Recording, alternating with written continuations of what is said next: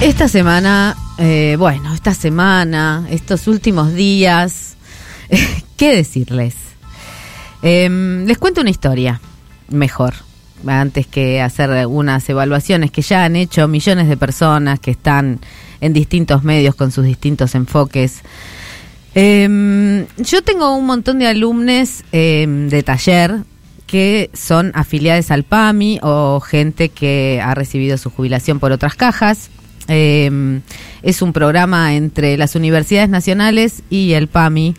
Y ahí doy talleres de escritura.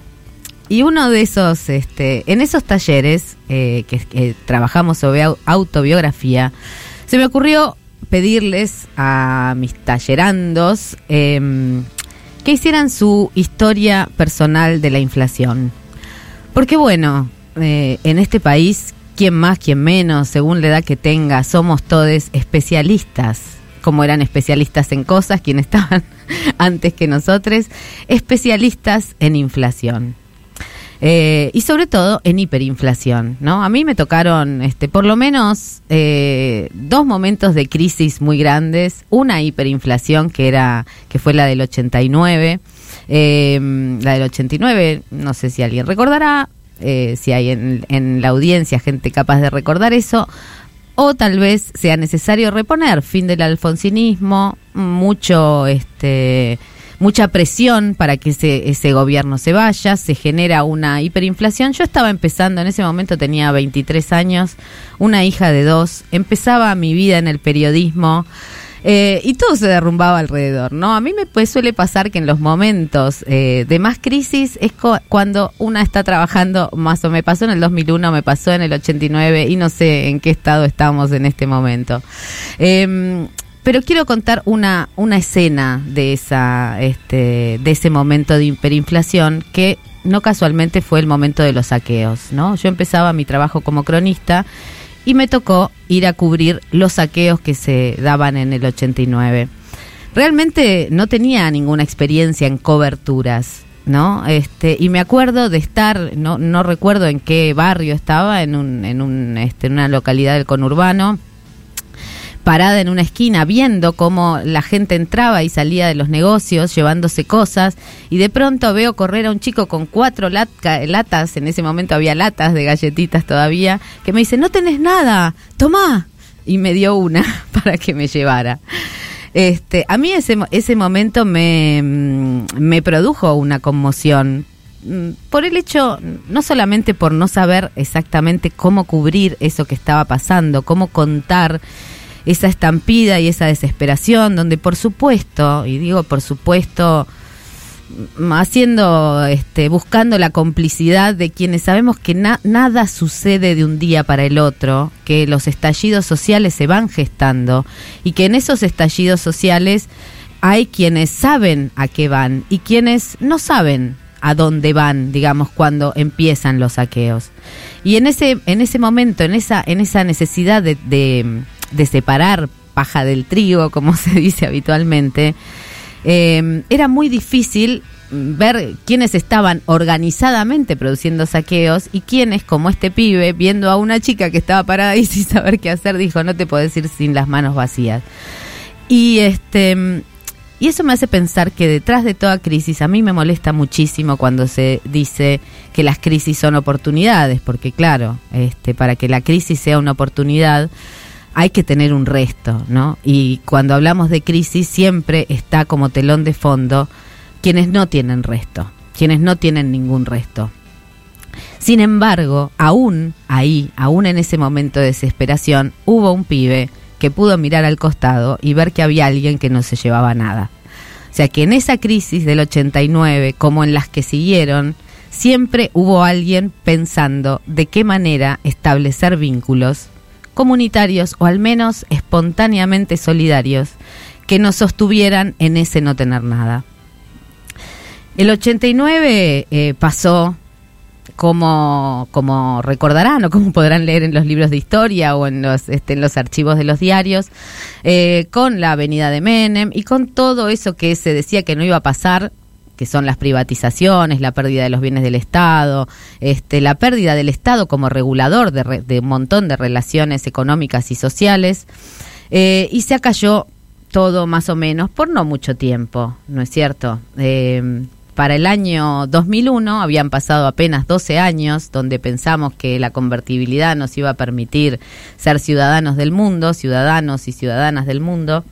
Llegó 2001, eh, que también hay, este, me tocó ser cronista y no ser cronista eh, de cualquier cosa, sino ser cronista de los saqueos también. ¿No? Había este, algo que pasaba en la Plaza de Mayo que la verdad era muy doloroso por lo que por lo que representaba como conflicto social que la policía le fuera encima con caballos a las madres de Plaza de Mayo eh, y que hubiera gente resistiendo eso y había algo que pasaba mucho más sucio en el conurbano y que tenía que ver con los saqueos que habían empezado el día antes del 20, del 20 de diciembre de 2001 el 19 y que lo que generó, y que a, eso quiero eh, ir y hacer un subrayado, es esta eh, disolución del lazo social.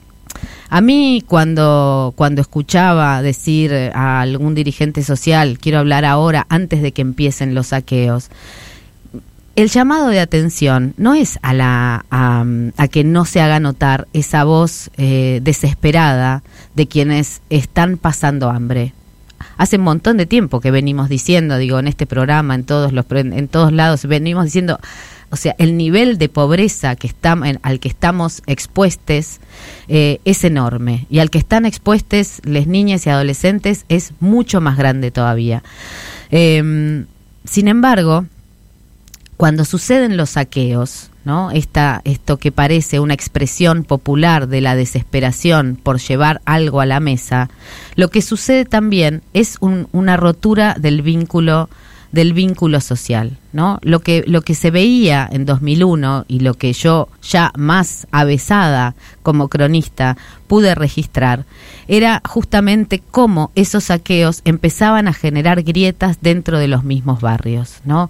Cómo este entraban en algunos negocios, en, eh, o sea, se entraba en los grandes supermercados, pero fundamentalmente eso fue disparándose en una cosa más sucia, donde cualquier negocio era pausible de ser este saqueado, donde las panaderías de barrio trataban de sacar pan a la calle del día anterior para que no, no ser saqueados, donde se empezaron también por rumores organizados por las fuerzas represivas, empezaron a hacerse piquetes y barricadas en las cuadras pensando que quienes iban a venir a saquear las casas y ya no los negocios ni los grandes supermercados eran les vecines de otros barrios, ¿no? El, era el peligro era eh, el, vecine, le vecine.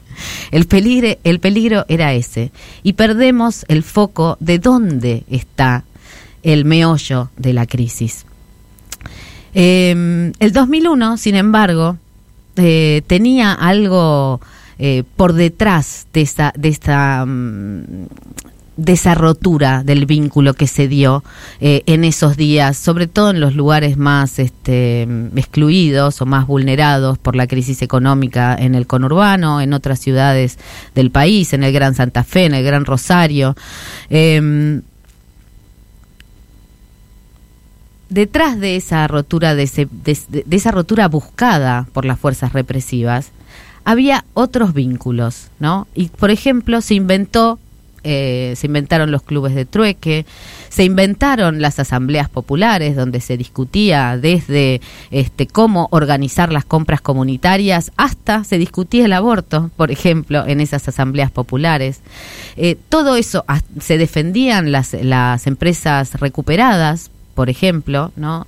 Em, Digo, esa, y se cantaba en las calles piquete y cacerola, la lucha es una sola. ¿No? Había una, una voluntad de sujetar a la sociedad y no de sujetarla ni desde arriba ni desde abajo, sino de darse las manos y sostener vínculos sociales que nos permitieran eh, navegar esta crisis, ¿no? Esa crisis de ese momento. Nuestra historia la tenemos que pensar en esa perspectiva. Esta semana eh, ha sido una semana dolorosa. Hay quienes están más atentos a las noticias, quienes no están tan atentos porque saben que su vida se dirime en cosas más este, sencillas, pero que es la que está contando los diarios todos los días, ¿no? Cuando en el medio de una corrida cambiaria espectacular porque pasamos de 291 pesos el famoso dólar blue a 300 y pico en una sola semana. Eh, y quien no tiene dólares dice, bueno, y a mí no me afecta. O quien compró 100 dólares, 200 dólares, justo compraste 200 dólares, qué golazo, ¿no? Le decía la mamá a una amiga en esta semana donde decís, bueno, qué sé yo, ¿no? El golazo para quién será. Eh, pero digo, en esta semana donde, donde la incertidumbre y donde ese temblor que, que, que sucede bajo nuestros pies y a las al que es difícil a veces ponerle nombre o ponerle o poner la bronca en algún lugar determinado, porque creo que eso también nos atraviesa. ¿No? Sobre quién es la demanda, a dónde ponemos nuestra bronca de que todo el tiempo tiemble el piso bajo nuestros pies y no sepamos qué significa ese precio del dólar. Y sin embargo, la única noticia cierta, la única voz pública en esta semana ha sido el precio del dólar. En 2001, por ejemplo, la, este, el número que nos atravesaba permanentemente no era el precio del dólar, porque se suponía que un dólar y un peso eran lo mismo, pero entonces de lo que se hablaba todo el tiempo para meter miedo, para meter miedo, porque lo que se necesita para que los grupos poderosos puedan instalar sus, este, sus sistemas económicos que resguardan a los poderes concentrados es este miedo social, esta inseguridad tal que nos haga levantar una barricada para que el vecino de al lado no entre en nuestra cuadra. Entonces, ojo también con lo que pasa en este momento. Ojo porque lo que necesitamos es justamente volver a generar ese lazo, ese lazo social. Anunciar saqueos es una irresponsabilidad para mí. Es una irresponsabilidad tanto como decir que no hay estallido porque este porque las porque hay programas sociales. Es esa irresponsabilidad de no sentir que hay hambre en la gente, que un plan social o un plan como el, el potenciar trabajo no es un subsidio ni es plata tirada a la marchanta como nos pretenden hacer creer permanentemente, sino que es un derecho de todos recibir una participación en las ganancias. ¿Quiénes están llevando las ganancias? ¿Quiénes, ¿Quiénes están poniendo pesos en el mercado del dólar blue para que el dólar blue suba? Y si el dólar blue es ilegal, como dijo Gabriela Cerruti, y no influye en nuestra economía, lo cual a veces parece que nos toman de este, o sea, parece que no hubiera nadie del otro lado de la comunicación. Eso a mí me resulta un poco loco, ¿no? Eh, nadie los persigue, si es ilegal digo, nadie persigue a quienes están comprando y vendiendo en ese mercado. Eh, pero estas cosas ya las pasamos. Yo pensaba en una historia personal de la inflación, porque 2001 también lo atravesamos, digo, yo lo atravesé en carne propia de un día para el otro. Yo tenía una, este, trabajaba en un montón de medios, este, hacía mis crónicas, que yo de un momento al otro nadie me pagó más, nadie. y eso le pasó, por supuesto, lo cuento en términos personales, porque son los términos en los que cada quien en sus casas lo puede recordar o vivir, sea a través de la experiencia de sus madres o padres, este, de sus familias en general o en carne propia, ¿no? De pronto hubo una cesación de pago general, todos fuimos pobres durante un tiempo y sin embargo algo en la calle nos llamaba a seguir activando. Esa es eh, el punto de memoria al que quiero llamar.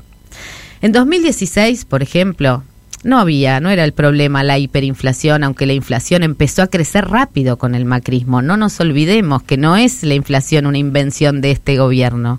Empezó a crecer rápido y en el mismo momento en que el macrismo amenazaba, eh, bueno, con convertirse en gobierno, como finalmente sucedió, inventamos, eh, no sé, se inventó en la calle una consigna que parecía ridícula, que decía amor sí macrino. Y esa experiencia de una invención espontánea, digamos, donde se juntó un montón de gente para pensar que la política no es solamente una apropiación del lenguaje de las emociones por parte de, de los poderosos, sino que también podía ser apropiada de nuestro lado. ¿Qué quería decir amor sí, Macri no?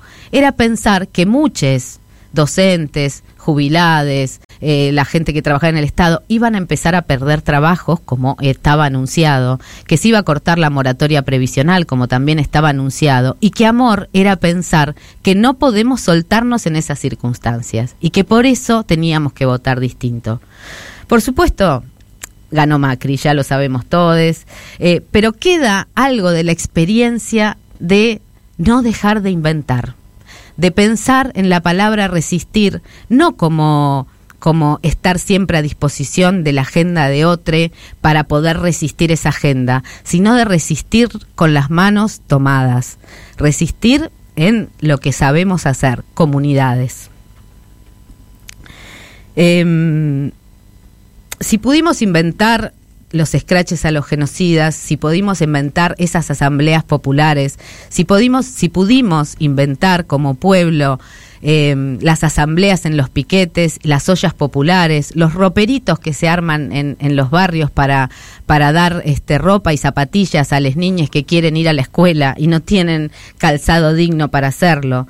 Si podemos este, seguir inventando ahora en esta crisis que todo el mundo se pregunta cuándo va a estallar y no sabemos qué es lo que se está buscando cuando se pregunta por el estallido permanente como si ya no hubieran estallado nuestros salarios, como si ya no hubieran estallado este eso, nuestros ingresos y nuestra incertidumbre y el enorme miedo que provoca que estemos a disposición, digamos, de un mercado del dólar que no entendemos, de ese lenguaje opaco eh, y misterioso de la economía y de esos mercados que siempre nos están amenazando y nos siguen amenazando, a los que se supone que hay que tranquilizar y nunca se tranquiliza lo que de verdad importa, que es el hambre de la gente, es que podemos inventar y tenemos que seguir inventando otras narrativas.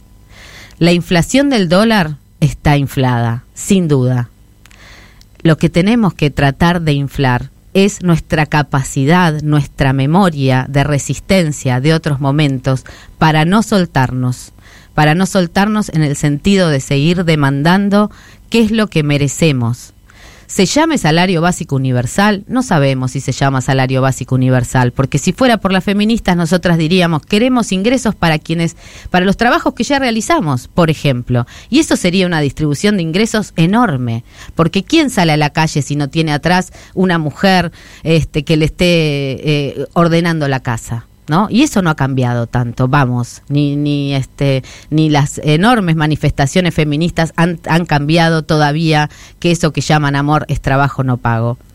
Entonces, em, en este programa queríamos hablar de la inflación, queremos hablar de eso que está sobredimensionado, porque se infla tanto que no nos permite ver lo que sí tenemos y que es esa posibilidad de seguir generando vínculos. Compras comunitarias, dale, compras comunitarias. Trueque, dale, trueque.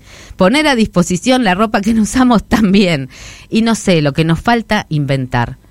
Em, son momentos que podés mirarlos de costado o podés hundirte en las noticias y darte cuenta que no hay una voz pública que nos traiga una tranquilidad, que nos permita creer que hay un plan en el que nos podemos prender para seguir adelante. Pero ese plan lo tenemos que construir entre nosotros. Nuestra tarea, acá en Pasamos Todes, donde de verdad queremos que pasemos todes, es resistir en comunidad.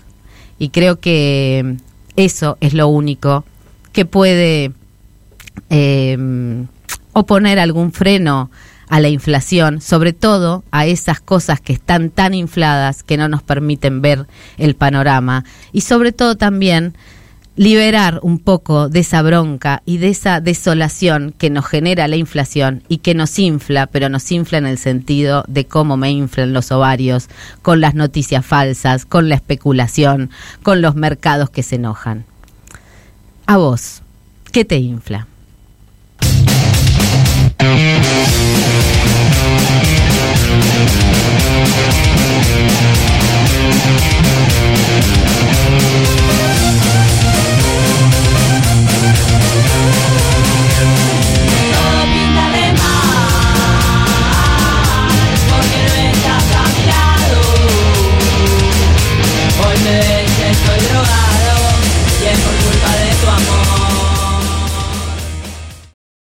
Si nos organizamos, pasamos todos.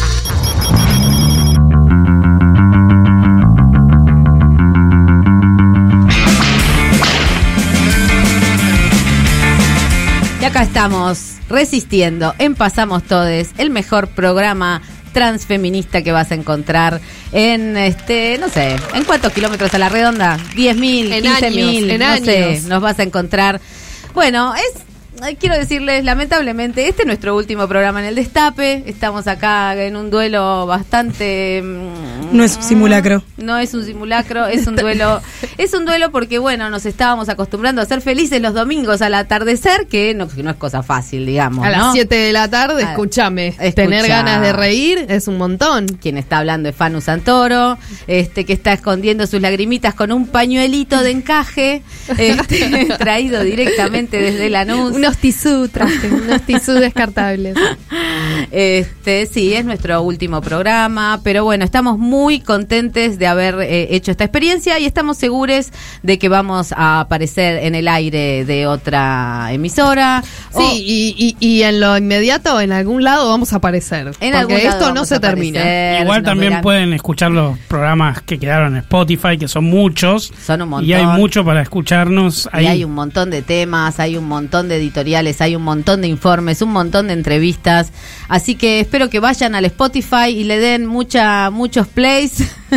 Así nos dan, de paso nos ayudan a conseguir otra emisora, ¿no es cierto? Porque ¿de qué vivimos? Vivimos de los plays. Vamos a hacer una campaña, ¿no? una emisora para el destape, una nueva emisora. Una emisora Pa- para, no, pasamos para- todos, pasamos perdón. todos, pasamos todos.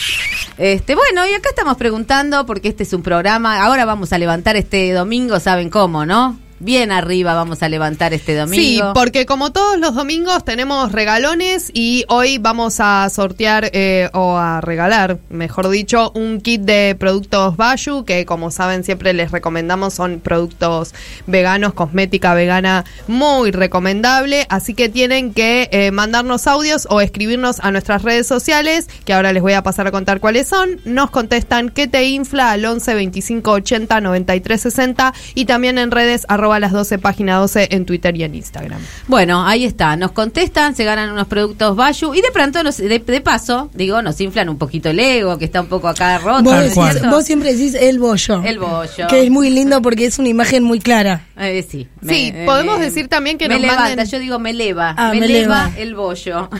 Quiero decir que no es. Graciela Borges la que habla con esa voz, No. sino que es Euge, que tiene una voz un poco complicada hoy. Cascada, podríamos decir. Ahí está, Cas- cascada. Pero firme junto al pueblo vino a hacer cascada como programa. nuestra seguridad en cuanto cuánto vamos a este cuánto nos va a durar el sueldo por ejemplo ahora que se acerca fin de mes ya, Total. ya Yo- no nos alcanzó hasta ahora verdad No, No, no, por ¿Alguien supuesto. tiene sueldo Queda una semana, queda una semana y no queda nada. no bueno queda- Yo tengo algo que me infla mucho. a ver Eh, me infla en el sentido de que me rompe. a qué te rompe sí Eh, la que te cuestión- infla los ovarios digamos Claro. Eh, tiene que ver con las separaciones a propósito de cuando o duelos. En, esto es- en un punto es una separación, nos estamos separando una emisora. Bueno. Ay, Sí, la verdad que sí. Lo siento así. Y lo que me molesta de las separaciones o lo que me infla es que siempre hay que hacer un montón de gestiones, ¿no? Que hay que empezar cosas, hay que, Ay, hay que, sí. hay que hacer toda una parte de gestión que aparte de que te puede romper el corazón, que eso ya sabemos que sucede. a mí hay- me estás rompiendo el corazón con esa voz que estás poniendo, te quiero decir. Sí, Eh, sí, veo sí. que estás Yo haciendo un esfuerzo, que estoy sufriendo un montón. Decí Sí. lo que tengas que decir rápido. Bueno, eso, que te estoy- estoy dañando las estoy, cuerdas vocales. estoy eh, en contra o me infla muchísimo tener que separarme.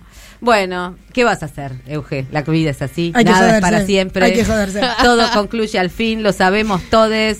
Eh, y todo lo que concluye también vuelve a empezar, ¿no? Nos lo dice la naturaleza, donde las cosas mueren. Vamos a resurgir como com- los Se hongos. hacen compost. ¿Eh? Claro. Salen los honguitos y después habrá brotes, este no verdes porque ese es de Ale Berkovich, pero habrá brotes de pasamos todes en breve. Digo Trerotola. Sí, sí, uh, bueno, decime, te Eh, quiero escuchar, quiero saber qué te infla. Ah, yo en realidad tendría que cambiar el tiempo verbal que me infló, porque vengo inflado ya.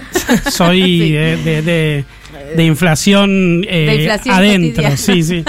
Eh, a, a mí lo que me pasó es que empecé a inflarme en la inmediata pospandemia con las gaseosas. Epa, porque antes no me inflaban. No sé qué pasaba, pero es era... literal, es literal, quiero eh, decir. eh, eh, es un inflé. tomaba gaseosa y no me- y ahora me infla mucho ¿Vos decís que a tal la punto que me parece que hay algo con eso. Estamos entrando en un terreno que es el que a mí me gusta. El que te gusta.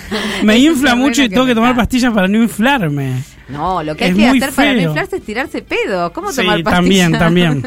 Eso lo hago, eso lo hago, Qué pero no. ¿sabes que no alcanza? No ¿Qué alcanza. placer cuando te, te- te está hin- te está hinchando la panza mal y vas y, y te haces el pedo? Sentí ¿Qué, qué como, placer. sentí como el recorrido. No, bien. yo, Sí, sí, no, sí, yo sí. me toco la panza, hago ese ejercicio de tocarme la panza y me siento feliz cuando se desinfla, me encanta. Hay que naturalizar el tirarse pedos. Yo creo que debería ser eh, una ley. Yo Bueno, igual- podés tirar bueno. pedos en cualquier lado. Yo igual le pido perdón a la gente en la calle cuando me tiro un pedo en la calle que hace más ruido que los autos. Entonces le tengo que empezar a pedir perdón a la gente. Ayer le pedí perdón a alguien. Disculpame. ¿Cómo haces para pedir perdón? ¿Qué le decís? Le digo perdón, perdón, perdón. Al que está al lado mío porque tengo miedo Hay que una, digo. hay una escena muy genial de esa película que se estrenó en la Navidad del año pasado, que Netflix la estrenó, que No. se llama No mires arriba. No sé si la vieron, Don't Look Up, eh, con Meryl Streep, Leonardo DiCaprio, no sé, y un montón de estrellas más. Eh, Kate Blanchett, que está espectacular como una conductora de televisión. La vi porque es una película mm, que está buena para discutir cosas. No, sí, es pochoclera, pero la vi con mi hijo que tiene 13 años y este para contarle sobre la infode, para discutir sobre la infodemia, sobre la negación de algunos temas, ¿no? Como lo tenés ahí, ponerle el cambio climático, lo Sí. tenemos ahí, Que vamos nadie a hablar dentro de ¿no? poco. De poco, sí, nadie lo ve. Este, es vienen, eh, no sé, bueno, lo cuento brevemente, es que va A venir un, una, un, aster- un meteorito, pero que es grande como la montaña, como la Concagua, se va a estrellar sobre la Tierra, hay seis meses para cambiar el rumbo y resulta que está todo el mundo en cualquiera, este, sobre todo la presidenta de los Estados Unidos lidiando con alguien de la corte y diciendo, pero las primarias son en tres semanas, esperemos tres semanas para dar este anuncio. Seis meses y se acaba el mundo, amiga.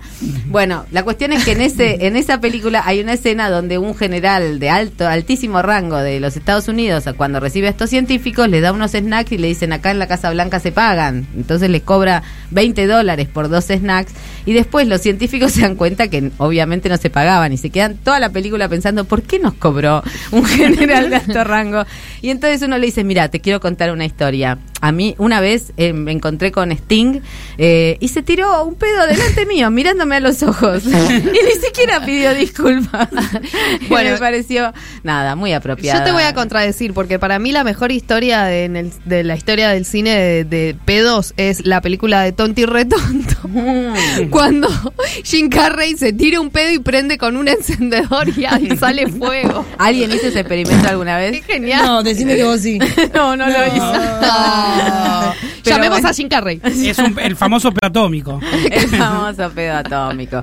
Bueno, esto es Pasamos Todes. Estamos acá disfrutando de la última cena, podríamos decir. O... Upa. No, la última No. cena.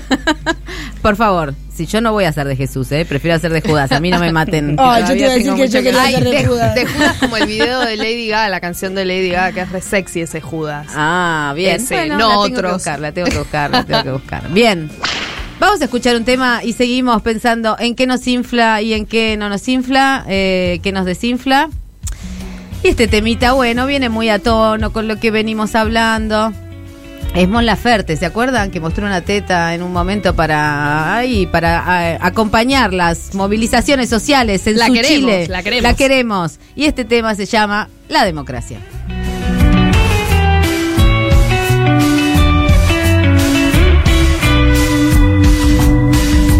Tú no tienes la culpa de que la plata a nadie le alcanza.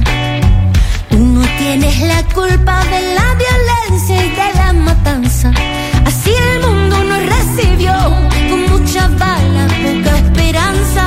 Quiero que todo sea mejor, que se equilibre esa balanza.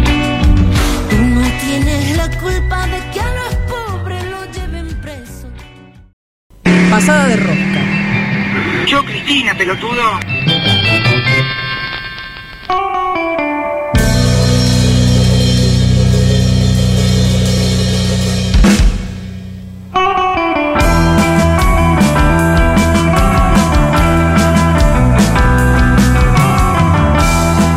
Acá estamos, en Pasamos Todes, en esta noche en la que nos estamos despidiendo solamente por un ratito, porque, bueno, apareceremos, no sé, capaz aparecemos en tus sueños, capaz aparecemos en las calles, quién sabe, en algún lado vamos a aparecer y vamos a abrir la frontera y la tranquera para que pasemos todos, ¿no es cierto? Y sobre todo para que se nos escapen las vaquitas, los chanchos y todos esos animales que tenemos ahí, este bueno, que son parte, lamentablemente, no solamente de la crueldad cotidiana en la que vivimos, sino que también son parte de un desequilibrio en la distribución de la riqueza que es alarmante y que nunca pone en discusión las cuestiones de fondo.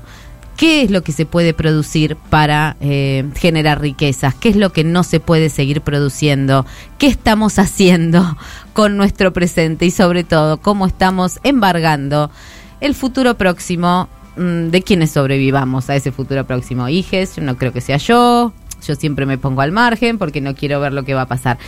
Entre las cosas que se inflan y que hacen que no se vea del todo otras cosas, eh, eh, pasó esta semana, o sea, se infla el, blue, el dólar blue, se infla la apertura de la rural y se oculta detrás de ese globo de helio algunas cosas que también pasaron en la rural.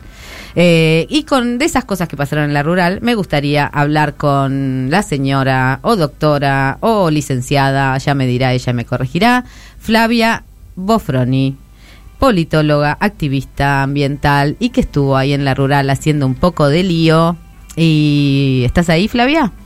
Hola, buenas noches. ¿Cómo estás, Doctora o licenciada, no quiero, no quiero. Este... Eh, no importa. ¿A quién le importa? Seguro que no. Ponele que un intermedio. pero no importa. Ok, ok. La verdad que no. No pedimos título. Espero que estés escuchando bien. ¿Te escuchamos con alguna dificultad? Sí, yo, eh, yo te escucho bien, estoy eh, medio en la ruralidad, así que había avisado que iba a ser complicado, pero voy a hacer lo posible por quedarme quietita, aunque sea en un lugar al aire libre. Bueno, en la ruralidad y no en la rural, porque en la rural ya estuviste junto con otros compañeros, ¿y qué hicieron? Bueno, estuvimos el jueves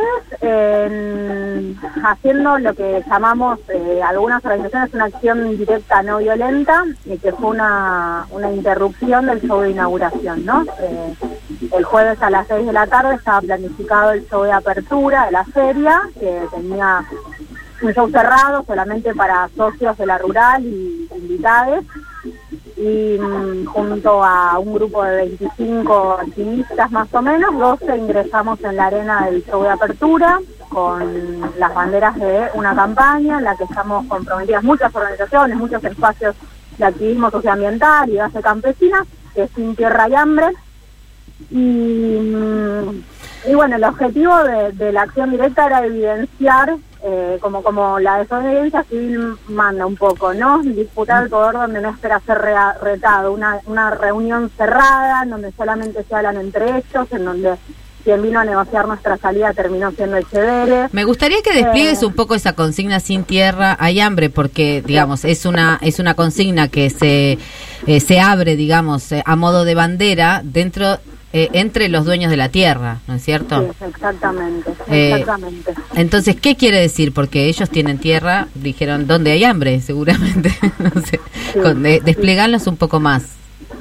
Bueno, la campaña nace en realidad eh, desde hace ya muchos años, desde la Unión de Trabajadores y Trabajadoras de la Tierra se viene exigiendo el tratamiento de un proyecto de ley que es el la ley de acceso a la tierra, que lo que plantea básicamente es un procrear rural para familias campesinas. Es decir, hoy eh, el 80% de las familias productoras de alimentos en las ciudades arriendan, alquilan sus campos, ¿no? Entonces, quien algo sabe de trabajar con la tierra te puede dar una idea que si querés, no sé, hacer que un limonero te crezca para dar limones, necesitas por lo menos un contrato de 10 años, no de uno o de dos. Totalmente. Lo mismo con la instalación de invernaderos para producir hortalizas.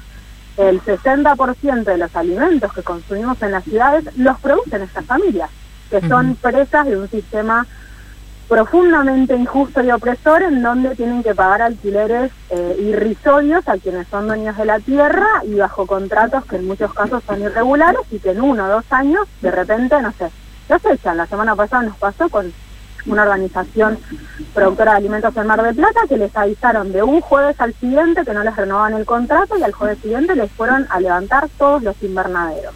Entonces, básicamente la exigencia es que ese, eh, ese 80% de familias campesinas que hacen nuestra comida, porque ese es el tema también. El campo del agronegocio, el campo simbolizado en la sociedad rural, solamente es una estrategia de explotación de la tierra para exportar commodities, ¿no?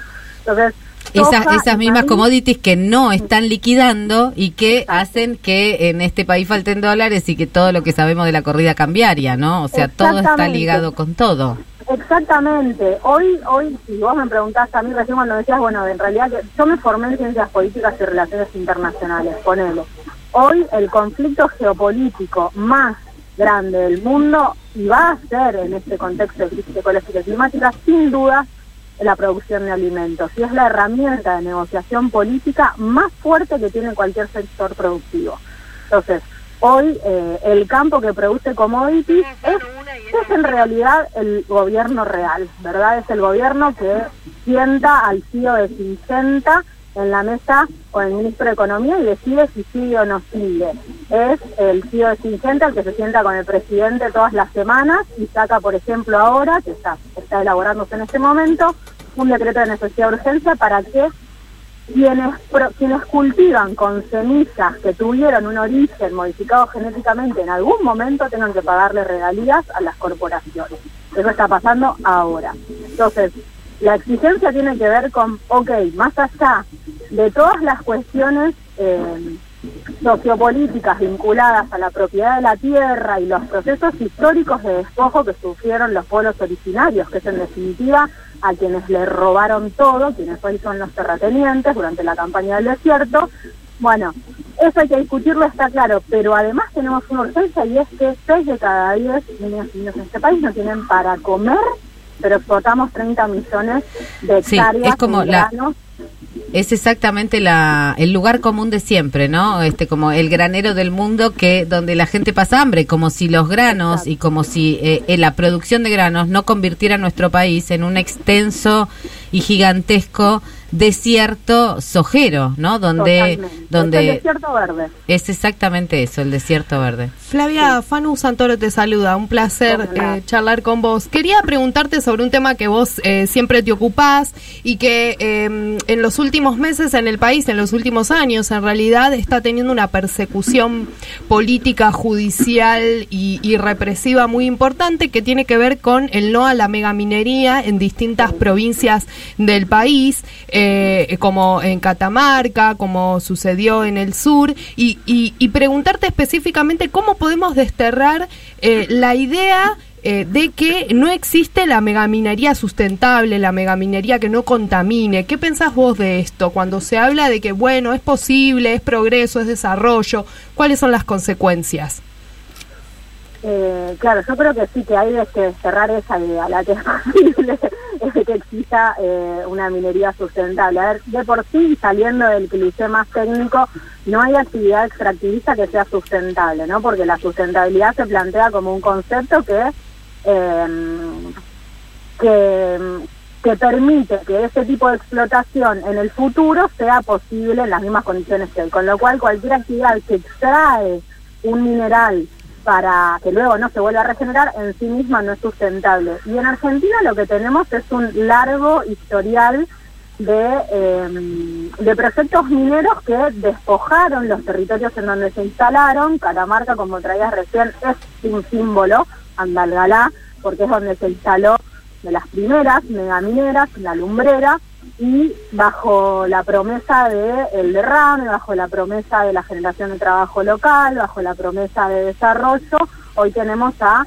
un pueblo levantado en una caminata número 650, el pueblo de Andalgalá, que sigue resistiendo la ampliación de ese proyecto que demostró ya su fracaso en términos sociales. O sea, la lumbrera se instala en los años 90 con la modificación del código minero y ha generado nada más que pobreza en la región en donde en donde está instalada, con lo cual eh, es bien compleja la cuestión minera porque eh, lo que tiene de interesante desde, desde la mirada socioambiental es mucha mayor resistencia territorial que el agronegocio, ¿no? Y esto no hay forma, no hay forma hasta ahora, y por suerte, de que los gobiernos de turno puedan avanzar. Creo que Chubut es el caso eh, de éxito, si se quiere, más interesante, porque desde que se implementó un mecanismo de participación ciudadana directa para que la comunidad decida si quería o no que se instale la mina, que fue el famoso surgimiento del no a la mina en Estel en el año 2004, 2003-2004, el plebiscito que se hizo para aprobar o, o no la mina tuvo un, 86, un 82% de rechazo y a partir de eso se instaló el no a la mina como ya la identidad de la provincia, ¿verdad? Frente al avance de la megaminería. Y eso es algo eh, que miran los otros territorios, en el acompañarse mutuamente, en las estrategias de resistencia, que hace que tengamos esperanza. Pero al mismo tiempo ocurren los casos como eh, Andal Galán, donde eh, avanzó con mucha más eh, ferocidad, también porque la población es mucho más minoritaria la que está en resistencia. En Chubut el 82% dijo que no, pero en Catamarca buena parte de la población en su momento, en los 90, estuvo de acuerdo con el avance de la mina, con lo cual ahora es más, más difícil generar resistencia para la ampliación de lo que es el proyecto Mara. Y tenemos un caso súper reciente, sí, Sí. un- una última cosa. La semana pasada en Chile se Sí. expidió la última sentencia judicial habilitando el cierre de Pascualama. No sé si se acuerdan de lo que fue la discusión en San Juan con Barry Gold, e incluso el veto a la ley de glaciares Sí. por parte de la presidencia en ese momento, que ocurrió después de una reunión de, de la presidenta con los directivos de Barrick Gold por este mismo proyecto. En Chile se acaba de, de, de terminar de dar de baja por el impacto ambiental que tiene Pascualama de ese lado de la cordillera. Flavia, te agradecemos un montón el esfuerzo para comunicarte y este agradecemos también a nuestros a nuestros oyentes que están este ahí escuchando atentamente porque te escuchamos bajito. Te agradecemos Perdón. un montón de no, no, perdón nada. Te agradecemos un montón por la bandera que desplegaron en, en la rural, por el activismo y por habernos atendido esta noche. Este programa eh, estamos haciendo un llamado a la resistencia, a la resistencia para poder imponer nuestras agendas. Y por supuesto, esta agenda que tiene que ver con la tierra, con la distribución no solo de la riqueza, sino de la posibilidad de producir alimentos que sean eh, sanos y que, y que no destruyan el planeta ni nuestro futuro, es una de esas este, eh, consignas o de esas eh, lemas que, que seguimos eh, llevando adelante, porque resistir es existir y viceversa. Te mandamos un abrazo enorme. Muchas Un gracias. abrazo grande. Hasta luego. Y bueno, bueno, eh, hay contraindicaciones, dice Cumbia Queers, y yo creo que sí, que hay contraindicaciones. Eh, no, no vean Majul, no vean La Nación Más, ¿eh? No vean la nata. No vean No la nata, al aire, no creo, escuchen pero la nata, no no, vean TN. no escuchen a la mañana Babi Echecopar, está recontra y contraindicado. Y por supuesto, por supuesto,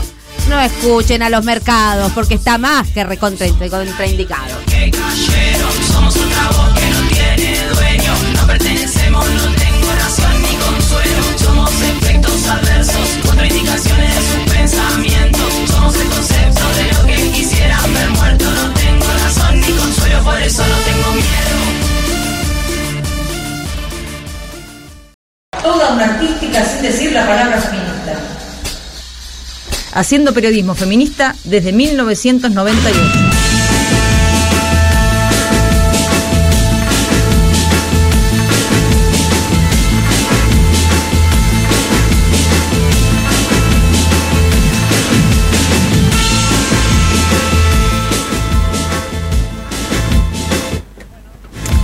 Estamos acá, pasamos todos, no nos fuimos todavía, nos estamos a punto de ir, pero todavía no nos fuimos. Estamos acá con Fanu Santoro, Euge Murillo, Diego Trerotola, Estef Balea y Flor Frezza.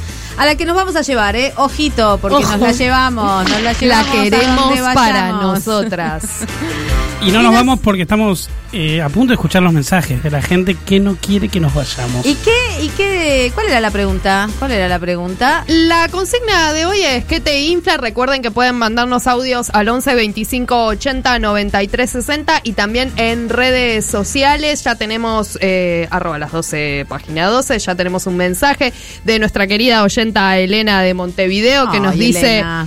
Bueno, me infla que se vayan LPM. ¿Qué quiere decir eso? La puta madre, loco. La madre, les esperamos, manden señales, se me queda el domingo a la hora del corchazo sin misa, sí, Oh. misa es pasamos todos, nos dice abrazos y hasta la vuelta, gracias Elena, gracias por estar ahí bancándonos todos los domingos, la verdad que es, un hermoso. el- mensaje personalizado para Elena de Montevideo, a quien este, le va a llegar nuestra próxima cita. Sigan la batiseñal que en algún momento se enterarán. Por supuesto. Ah, les estoy escuchando, yo también tenía 22 años y una hija de uno, me acuerdo que se me había ocurrido irme a vivir al bolsón con mi hija y especulaba con mis pocos dólares que tenía y todo se derrumbó. Es paradójico, ¿no? Eh, terrible. Sí, me estuve acordando de esa escena que recuerdo en la pieza, contando el dinero que tenía. Terrible. Bueno, un beso, Verónica de Devoto. Fuerte. Gracias, Verónica. Me encantan las historias personales de las crisis porque Porque de- son muy dramáticas. No, no solo porque son dramáticas, sino porque es lo que lo que aprendemos. O sea, ahí, ahí salen las estrategias de resistencia y además sale una historia común, una memoria común. Yo, yo puedo decir que me infla porque Sí, por quiero favor. decirlo, porque necesito hacer catarsis acá. A ver. Yo quiero decir eh, eh, que me infla, me inflan les médiques que te hacen esperar 85 horas en los consultorios. Loco, mi tiempo no vale. Ah, bueno, eso Es te, tremendo, Loco. es tremendo eso. te Es terrible. acompaño en ¿Por el qué? sentimiento. Pues no entiendo por qué los médicos y las médicas y les médicas tienen esa impunidad, loco. Porque, porque es impunidad, ¿Qué? Marta, lo dijiste Y excelente. encima en una época había revistas, ahora ni hay revistas para leer, no, hay te nada. ponen una viva del año 1998. Sí, es tremendo, en Es- contra te de esa- las 12 del año Sí. 1998. Es loquísimo bueno, porque yo ahora emprendí, le, le- le- le agarré la vuelta, pero me, me llevo el celu, ya sé que tengo un drive ahí para hacer cosas, porque Claro, siempre vos vista, mi amor, pero yo no puedo estar trabajando en el celo. Yo me llevo un libro y gracias. Y la impaciencia no me permite leer. No, no, ataques de ansiedad en esperas de consultorios. Tengo muchas historias. Ok, después no te, cuando te atienden no te dicen, disculpame, que te No, hice esperar. eso ¿no? es lo peor. Eso es lo peor. Bien. No vengo más acá, no vengo. más. Díganme qué más. Hola compañeras, todavía recuerdo esa noche del 2001 de diciembre eh, en la esquina con la fogata y el miedo, ¿no? Porque lo último que, la última red de contención que tenés es tu, tu barrio, tu sociedad y que esos sean los que te pueden llegar a causar daño, ya te deja totalmente desprotegido. Eh, así que es muy Total. claro y muy real lo del editorial. Abrazos y espero volver a escucharlas pronto. Rodrigo de Merlo. Gracias, Rodrigo. Y sí, la verdad que... que Qué fuerte, ¿no? Es muy fuerte esa memoria y la verdad es que me parece que, que está bueno recuperarla. Bueno, no, yo soy una impulsora de la memoria colectiva, ya les digo, trabajo con mis alumnos del. PAMI. Por ejemplo, yo me enteré en esos trabajos de la historia personal de la inflación que en el año 1959 la inflación llegó al 120%, ¿sí? Así que no es la primera vez que vamos a pasar los tres dígitos de inflación. Agárrense fuerte. Agárrense de la mano, dijo el. Puma.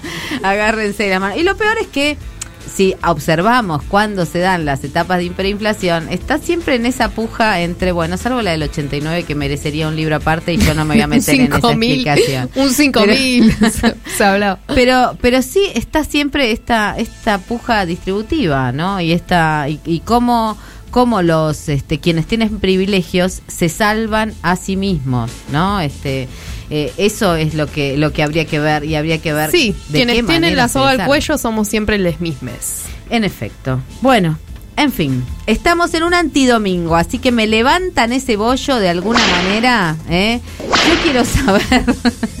me lo levantan porque, bueno, mi bollo se también, así como se eleva en algunas oportunidades, se, se baja. Para Vamos, que digan que te levantarle, vas. para levantarle el bollo a Marta pueden mandar audios también al 11 25 80 93 60 y contarnos, bueno, nada, cariños Totalmente. que nos tienen. A mí cuando me ponen me gusta en las editoriales, está, me, muy fácil. me infla mucho el bollo, sí. Muy fácil. Lo que yo quiero explicar para la gente que es de otra generación o lo que sea, que inflar el bollo quiere decir que leve- Levantar la le- autoestima. Exacto. ¿Qué cosas haces para que te, te, te infle ese De ego es como gigante? un pavo real, ¿no? Pues además Que estamos en temporada Leo.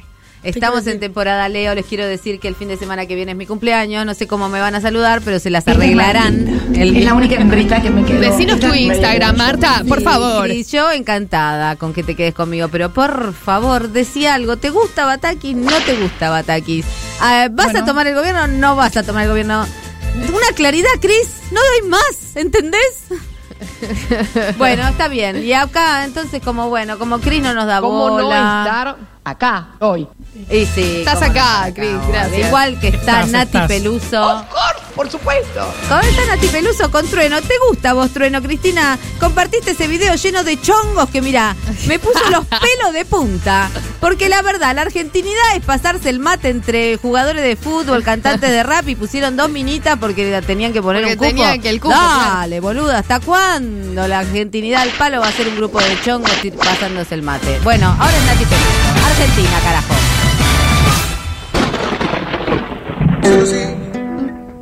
La fuerza de Argentina está caminando a mi lado, baby, no estoy solo.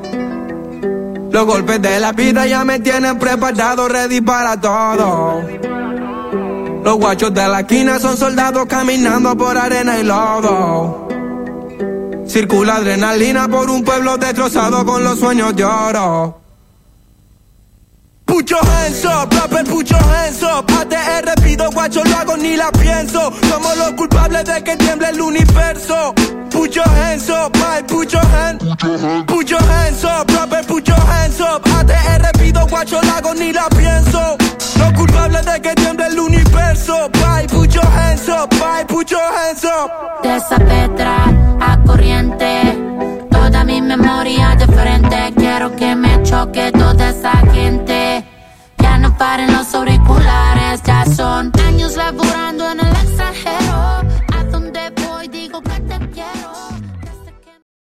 Un día prendés la radio y siempre estamos hablando de lo que pasa. Porque con todo lo que está pasando, ¿dónde están las feministas?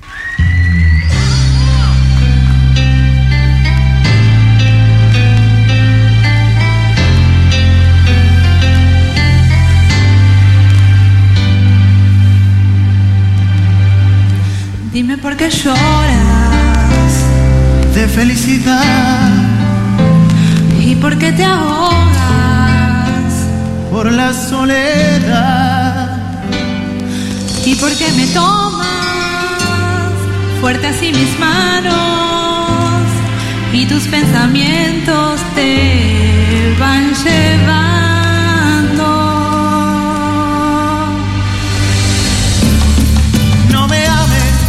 Porque pienses que parezco diferente. Tú no piensas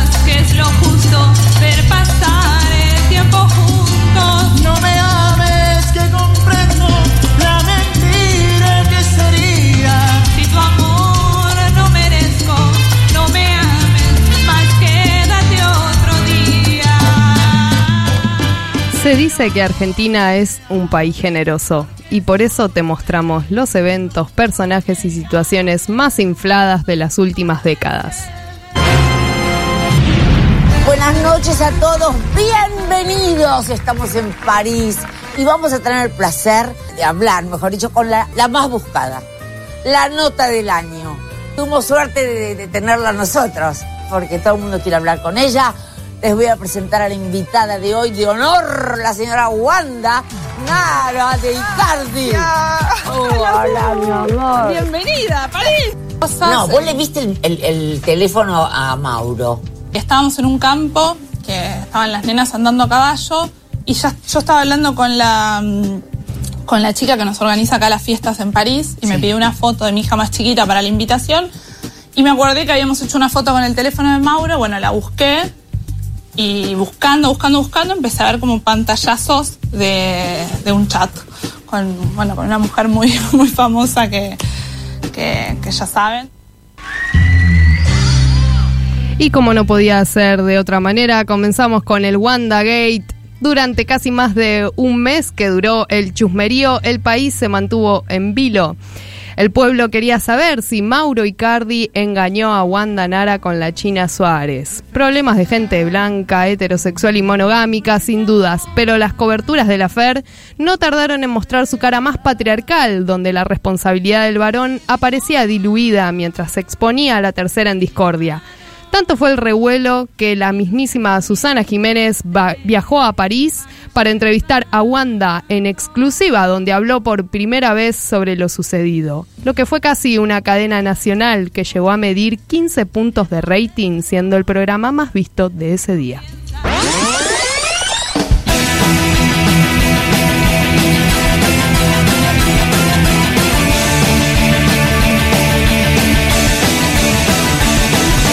Cuando pierda todas las partidas, cuando duerma con la soledad,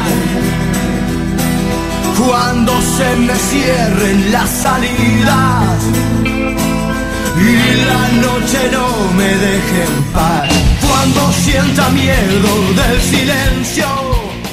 En diciembre de 2003 tuvo lugar un fenómeno social inédito para la televisión argentina. El final de la novela Resistiré se transmitió en pantalla gigante a sala llena en el teatro Gran Rex y con el delirio de los fans. Más de 3.000 personas palpitaron el desenlace de la tira. Romance, ciencia, acción, engaño, tráfico de órganos, erotismo. Llega de la mano de Telefe la novela que genera un giro de 180 grados a la televisión argentina. Resistiré. Resistiré, siempre. Resistiré. Teniendo en cuenta que se habían repartido gratuitamente todas las locaciones, las localidades, la policía resolvió anular tres carriles de la avenida Corrientes para agilizar el ingreso al teatro. En la puerta, las remeras con el título del programa y las fotos de Charry, Celeste Cid, Fabián Vena y Carolina Fal se vendían como si se tratara de souvenirs de ídoles consagradas de la canción. Hasta Charlie García estuvo invitado al evento. Esa noche, Marley condujo el gran final y presentó a Charlie como un fanático de la tira, aunque el músico respondió que nunca la vio.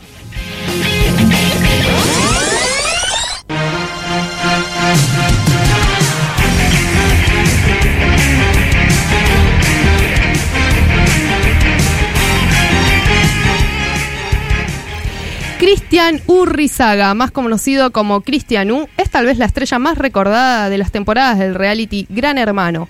Este pibe de Barracas alcanzó la fama en 2011 cuando ese formato televisivo generó picos de rating. Se ganó el corazón de los argentines y se convirtió en el mejor jugador del programa. Salió de la casa por su propia voluntad, el rating bajó y le pidieron que volviera a entrar. Lo hizo y terminó ganando el reality con un apoyo masivo de los espectadores.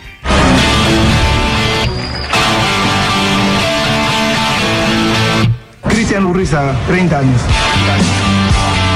Yo trabajo con perros, soy adiestrador de perros, tengo grupos de paseo, tenemos un bañadero armado, un bañadero canino. Soy instructor de kickboxing también. Me encanta el juego, soy muy jugador, estoy controlado ahora, jugador de todo. Póker, ruleta, blackjack, lo que sea. Los últimos metros antes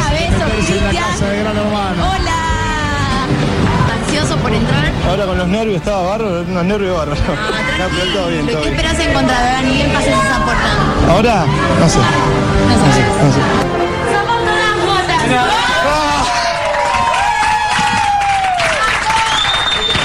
Ah, bárbaro, tiene unos nervios bárbaros. Ahí está, acaba de entrar Cristiano Cris, hombre de barrio. No se confundan, está jugando a full. Y bueno. Ya está. Eh... Para mí está bien, me recontra cagaste. Tomalo así, con muy mala leche. Muy mala leche, como solés hacer. Bueno, con y afuera vamos a hablar. Nosotros, porque me venía acá de mala leche, todo, afuera me vamos a hablar. Afuera vamos a hablar. Acá no, te voy a pegar porque te escuché decir. Acá no te voy a pegar porque te escuché, guacho, te escuché. Pero afuera vos me la vas a me vas de frente. Vos afuera me la vas a boquear de frente, lo llegué, lo llegué. Gato, sos un gato, gato. Gato, gato mí no Cristian. me va a decir, chico, lo que Cristian tengo a la habitación. Dale. Vas a tener argumento, boludo. para decírmelo afuera porque te voy a matar, te lo juro que te la voy a dar agua. Cristian. Cristian, Cristian. Que yo me, me parece que me merezco ganar porque he jugado todo el tiempo y prácticamente todo el juego me salió bien. Por decisión de la gente, el ganador de Gran Hermano 2011 es Cristian U.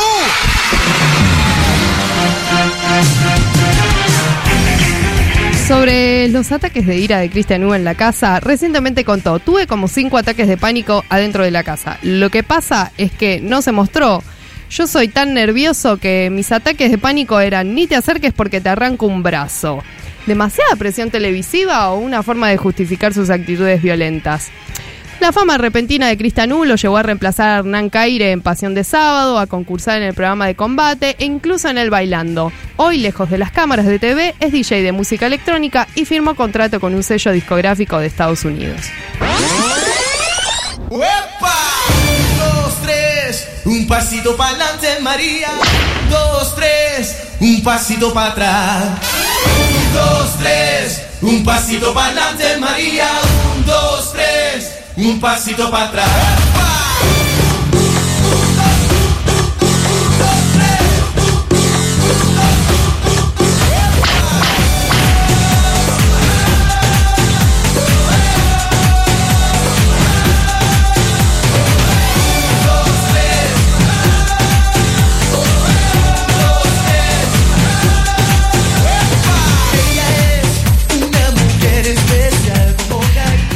De salir del closet, en marzo del 2010, el cantante puertorriqueño Ricky Martin decidió hacer público su gaycidad para convertirse en el puto más deseado del mundo, según la revista Out. Aunque chocolate por la noticia, ya todos lo sabíamos, fue un momento histórico porque fue la primera estrella latina en declararse abiertamente gay. Mal ejemplo porque él era todo un latin, un modelo latino y está muy mal. Creo que ya se sabía, de alguna manera se sobreentendía. Teníamos la sospecha de que él era de ese lado. Demasiado amor tiene ese hombre para uno despreciarlo por eso. Ay, por supuesto, y además te digo que bienvenido al mundo de Susie Wong. Bienvenido, mi Ricky. Tan bonito que está. eh, se- se tan- Nada que sea feliz. Todo el mundo que sea feliz. Con su vida, con sus decisiones, con lo que declara, con lo que no declara. Que sea feliz. ¿Quiénes somos ya para juzgar? Este, yo, yo defiendo mucho este, la idea de que no hay que atacar jamás al homosexualismo. Pues a mí no me interesa ni lo de Ricky ni lo de nadie. Yo creo que me interesa lo de huracanes. Pues si él aceptó que él acepte, este, no tengo ningún problema. Yo soy gallo jugado.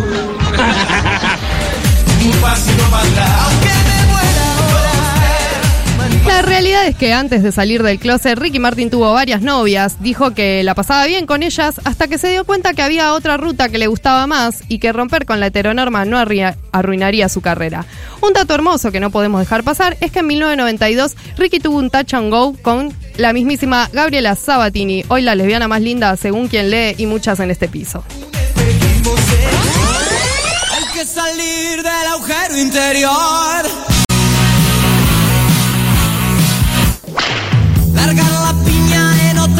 Otra dirección.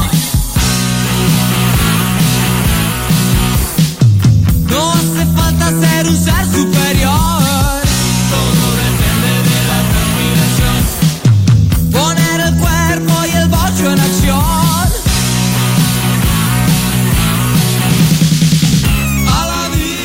Sonaba en las radios a fines de 1983, canción de la banda Virus perteneciente al álbum Agujero Interior, uno de sus discos más duros y rockeros. Mientras tanto, en Arge- Argentina volvía la democracia y Alfonsín comenzaba su primer año de mandato. De él se dice que fue el mejor presidente y el padre de la democracia, porque con Alfonsín la casa estuvo en orden. Pero luego todo fue concentración de las riquezas con un gran crecimiento de la pobreza. Para nosotros, para nuestra posteridad, y para todos los hombres del mundo que deseen habitar el suelo argentino. Nos comprometemos a sostener como prioridades de nuestra acción de gobierno en lo económico. Primero, combatir la miseria para desterrar la inmoralidad de la pobreza. Segundo, combatir la desocupación para desterrar la inmoralidad de la riqueza no productiva. Tercero, combatir la inflación para desterrar la inmoralidad del robo periódico del esfuerzo del trabajador argentino. Su hijo, mis hijos, mis propios nietos, los hijos de todos, necesitan tener las mismas oportunidades. Para eso hace falta más presupuesto en educación. Y yo afirmo que esta es una cuestión de decisión y de ganas. Entremos juntos a una Argentina en la que va a ser más importante la enseñanza primaria obligatoria que el servicio militar obligatorio. Ahora, Alfonsín.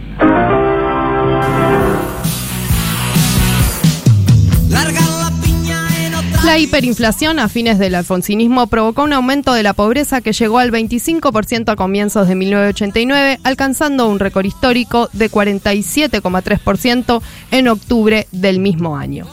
Años antes, la ley de punto final, promulgada en diciembre de 1986, cerró las investigaciones por los crímenes ocurridos durante el terrorismo de Estado y logró la impunidad de quienes no fueron citados en el plazo que el texto legal estipulaba. Como si eso no fuera suficiente, en junio de 1987, la ley de obediencia debida impuso a los jueces que investigaban los hechos cometidos en el marco de la represión ilegal una realidad que según la cual los imputados habían actuado bajo coerción en virtud de órdenes superiores de las que no tuvieron posibilidad de oposición ni resistencia.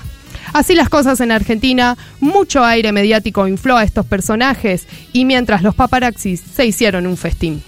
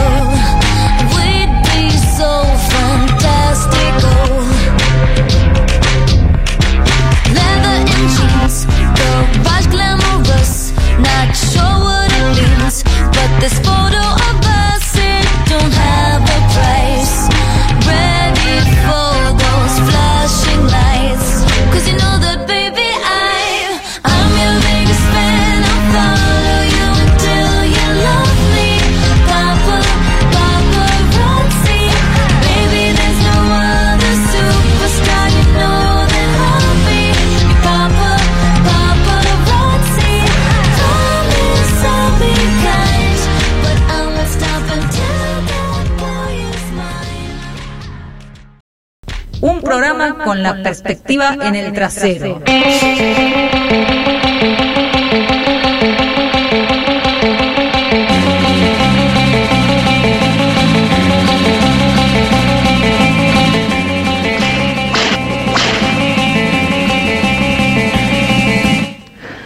Ay, ay, ay, pasamos. Estoy escuchando y percibo que se van. Eh, lamento la situación. Eh, sinceramente, oyente de la radio, capaz este, un poco eh, no muy comunicativa, pero agradecida de, del Gracias paso de programas como este. Bueno, volveremos, volveremos, no te preocupes. Si tienen que inflarse, que levante la levadura. La masa Me- me madre. encantó. Eh, cada comentario, cada acción, cada este acotación. Sinceramente imperdible. Ay, un abrazo. gracias, Domingo un a la tarde. mm, para el corchazo, no, no, no. Empezamos una semana, pum para arriba. Pero Me un encanta el optimismo. extrañando si no van a seguir en el aire. Vamos a volver al aire. Vamos a volver al aire, este aire o el que Soy sea. Alba de Comuna 7, Ciudad Autónoma de Buenos Aires, compartiendo ¿Cuál es la cuna 7? toda esta maravillosa experiencia. Alguien que Un abrazo Caballito, enorme. caballito. Ey. Gracias, qué lindo mensaje. Me hincha mucho y soberanamente los ovarios que cuando estaba ya eh, con el plan de los domingos de escuchar Pasamos, pasamos Todes, eh, de repente lo quieran sacar al aire. Que siga pasando Todes en donde sea, en cualquier lugar. Abrazo. Y sí, las fronteras están abiertas para nosotros. Seguiremos pasando y con nosotros pasarán todos. Bueno, tenemos más mensajes que nos están llegando vía redes. ¿Cómo que se van? No, me infla esta época de levantes online y desencuentros. Lisa de San Telmo. Bueno, Lisa, volveremos. Es todo lo que puedo decir. Volveremos, volveremos, volveremos. Hola amigas, me infla la injusticia, a veces la tecnología, alguna que otra gile, las historias de los mensajes me traen todos los recuerdos de esa incertidumbre y juventud. Me hice tachera por esa época, estaría hablando de... Del, del 2001, por ejemplo. Del 2001, puede ser. Ahora ya nadie se hace tachera, ni tachere, ni tachero, porque bueno, hay que hacerse de Uber o de Pero Cabify. sé escúchame, acá tira un dato, dice, em, me hice, me hice tachera, dice, por esa época y un día me pagaron con un patacón falso.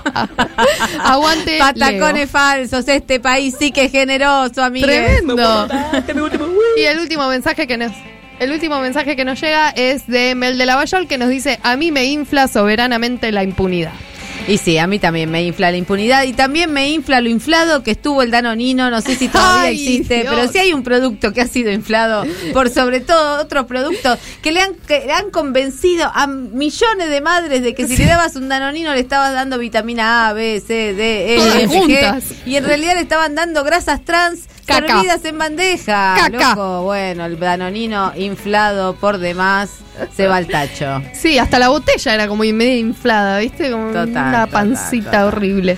Bueno, pero acá está nuestro compañero de otro otro, la que tra- tra- tra- trajo Ahí algo está. para compartir, que no está inflado suficientemente como debería estar. No porque recién salió, pero es necesario inflar esta novela gráfica o historieta, como la queramos llamar, de Julia Barata, que se llama Familia.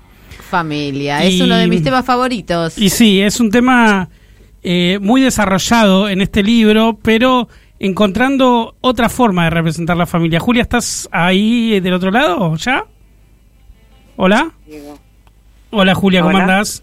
Muy bien. Eh, Gracias por la invitación. Y en esta otra forma que encontrás en el libro, lo que más me conmueve y la revolución que hay adentro de ese libro es tu estilo gráfico, tu estilo narrativo, que yo lo defino como un estilo del dibujo derramado en las páginas.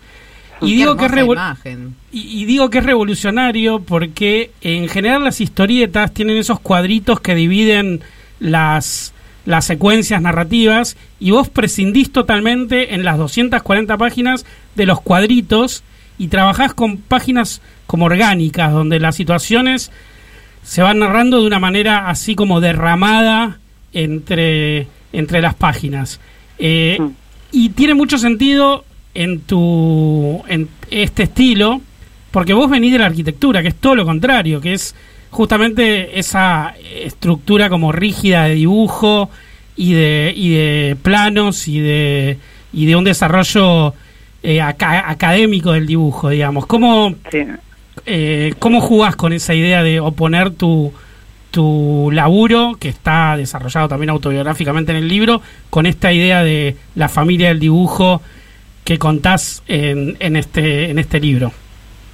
Bueno, eso que me encanta la palabra de derramar, Ah. me encantó.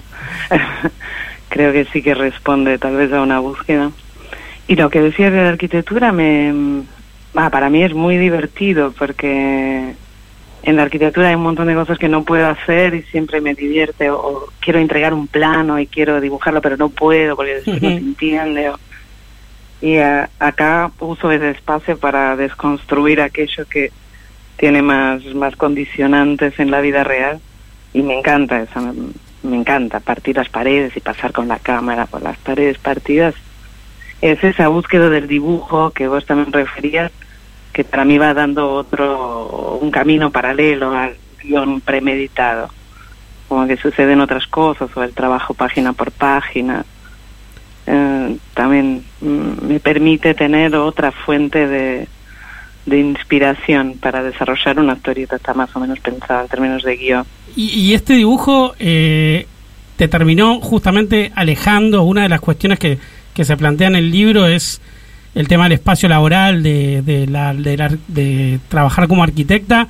Y el dibujo finalmente te terminó alejando de la arquitectura porque ahora estás en el camino de dibujar desde otro lugar y salir de ese mundo laboral que te, como estamos tratando en este programa, te hinchaba, digamos. hin- Sí, igual vamos viendo porque mm, no sé si hay mucho mercado de la historieta, uno no vive de eso, pero pero igual no sé, pero al menos pude hacer una pausa que es un montón, pero pero me sigue interesando la arquitectura, no no digo que no volveré, que no volveré o o que no le veo algo que me estimula.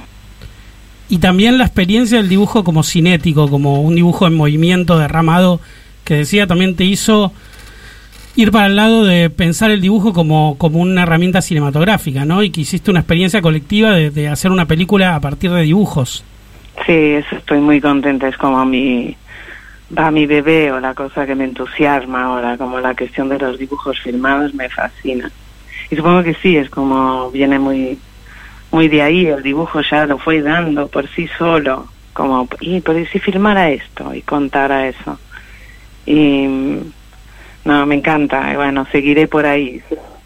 Como probar de diferentes formas de dibujos filmados, como cuánto se podrá narrar con eso y qué se podrá hacer con eso, me interesa. Y una, y una cosa muy interesante en el libro es esa familia paralela que vos encontrás que la llamás al final la familia del dibujo, ¿no? Eh, que más Mm. allá de tus experiencias familiares con tu, con tu pareja y con tu hija, eh, estás como desarrollando esa otra familia, que me parece que es una familia que está revolu- revolucionando un poco la historieta argentina y latinoamericana. Eh, y te sentís afín con otras historietistas. Estabas con Nacha la semana pasada, creo, en Córdoba presentando tu historieta en diálogo con ella, que me parece que también es otra de las voces que, que forma parte de esa familia de- del dibujo. Yo creo que es una familia gigante y... Power y Paola, hay muchos nombres. Muchas, como y de muchos como mini sectores diferentes. como por un lado también a veces me encuentro con Ale Lunico, Caro Chinaski, Clara Lagos, fue mi socia en mesa, como que ya estaba en la historieta antes y todas las chicas como Sofía Watson o Cami o Torres Notario Titi Juno o miles, María Luque, otras que están las chicas de Rosario, todas que son todas una bomba. Yo me encontré con un mundo que para mí es, es sorprendente, que no lo encuentro en otros países, no lo encontré al menos, y no he visto en ningún sitio de un mundo de extrema solidaridad, de extremo interés, de extrema diversidad, con una producción de mucho talento y muy diversa. Y eso, aparte de que me la paso genial, es una, un- una universidad casi diría. Como... Sí, hay, hay Ay. mucho diálogo entre las historietistas, creo, en este momento, eh, más que nunca, y que hay hasta festivales y, y- y ferias y, y un montón de oportunidades, digamos, de, de ahora en Crack One Boom. Yo quiero saber, ¿puedo preguntar? Sí. Quiero saber, hola Julia, soy Marta Dillon, ¿cómo estás? Hola, ¿cómo estás? Un placer hablar contigo. Eh, quiero saber cuánto influyó eh, eh, los feminismos en la calle en esta en esta conexión entre entre historietistas.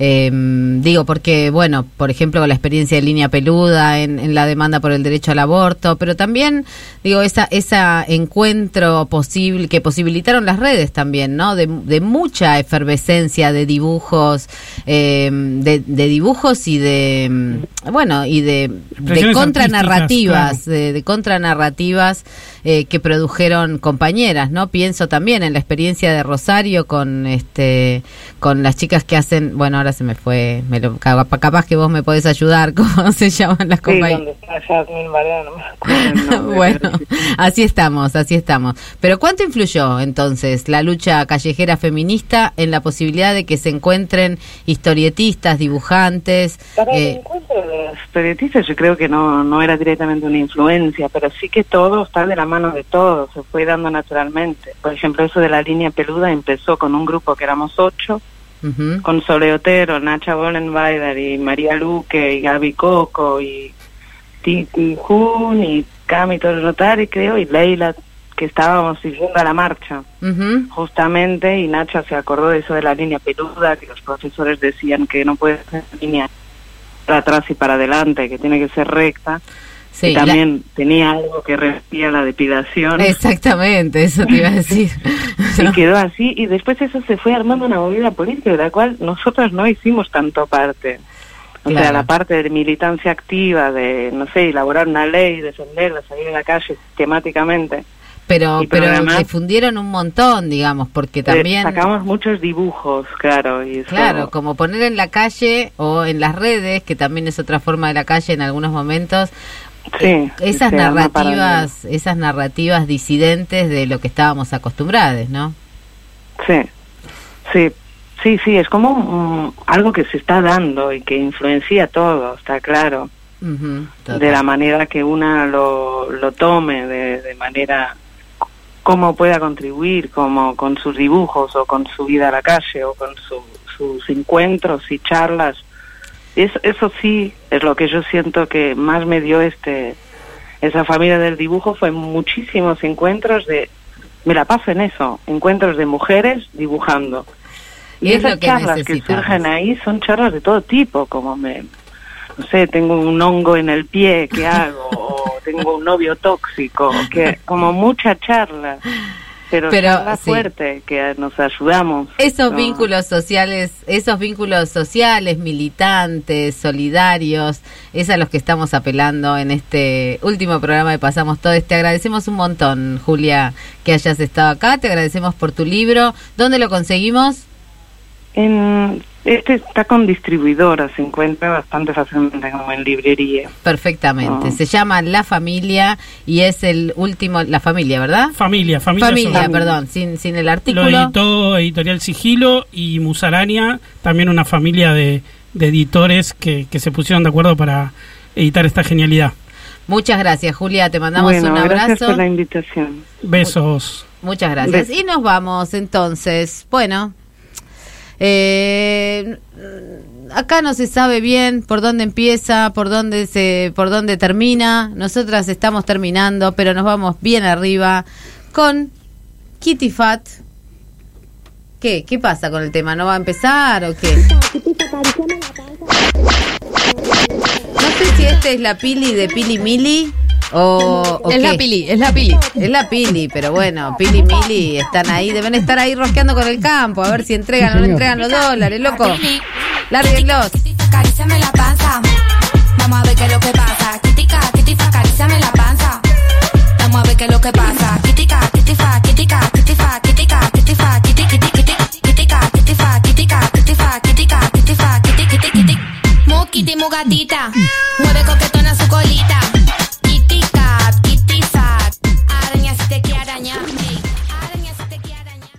Si no puedo triple X, no es mi revolución.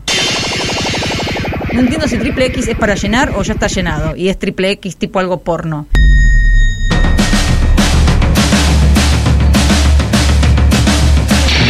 Bien, cosas que están muy infladas, además de los precios que están recontrainflados, ¿no es cierto? Todo se dirime en torno a la carne, que parece que la carne es lo que más se infla, lo que más se infla, chiques. Digo, ustedes saben lo que pasa con los pedos de las vacas, porque empezamos hablando de pedos, ¿no? Y este acá fue llegando gente además en este en este piso porque como nos estamos yendo y somos querendonas y nos gusta que nos Ay, bueno, bueno, bueno, bueno.